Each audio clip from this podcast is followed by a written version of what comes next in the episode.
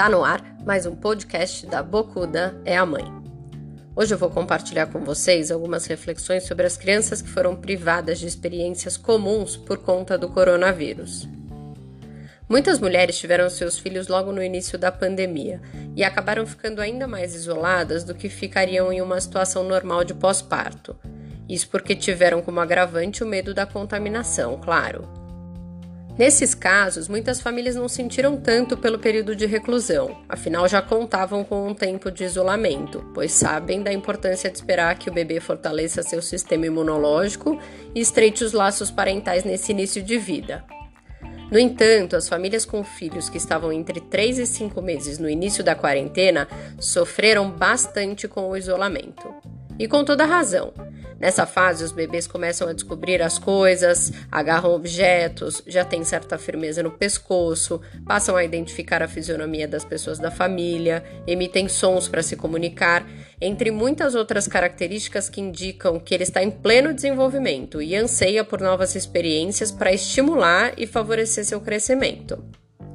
E aí, bem nessa hora, Todos estavam em casa, com recursos e possibilidades limitados, muitos em apartamentos e sem companhia. As mães, obviamente, passaram a questionar como ficaria o desenvolvimento deles, afinal estavam sendo privados de uma série de coisas.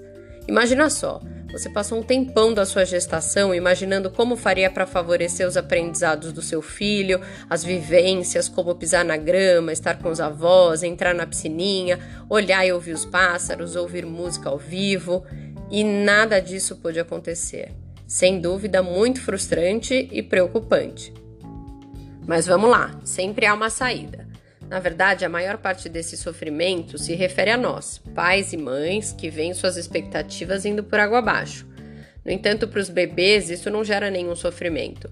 Eles vivem e aproveitam as oportunidades que existem naquele momento.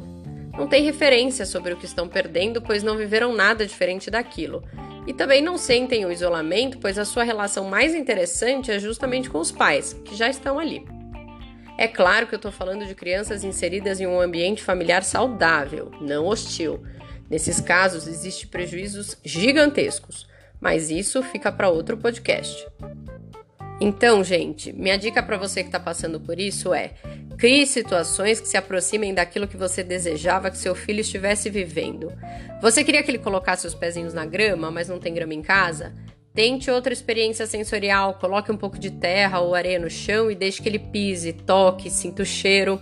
Se tiver calor, dê um banho diferente, com água um pouco mais fria, com vista para o lado de fora da casa, com brinquedos ou objetos que possam ser explorados. Use as roupinhas que ganhou, mesmo as mais chiques, não espere que fiquem pequenas. Faça um evento exclusivo para vocês, encha bexigas, coloque uma música bonita, talvez até um som de cachoeira ou mesmo de pássaros. Deite-se ao lado do seu pequeno no chão, estimule seu olhar, seus movimentos, seus sons. Faça acontecer de alguma maneira. Não deixe que a tristeza ou a insatisfação lhe paralisem. Crie um mundo cheio de possibilidades dentro da sua própria casa. E tenha paciência. Quando tudo isso passar, ele vai adorar desfrutar do lado de fora. É isso, pessoal. Espero que tenham gostado. Um beijo e uma ótima semana para todos.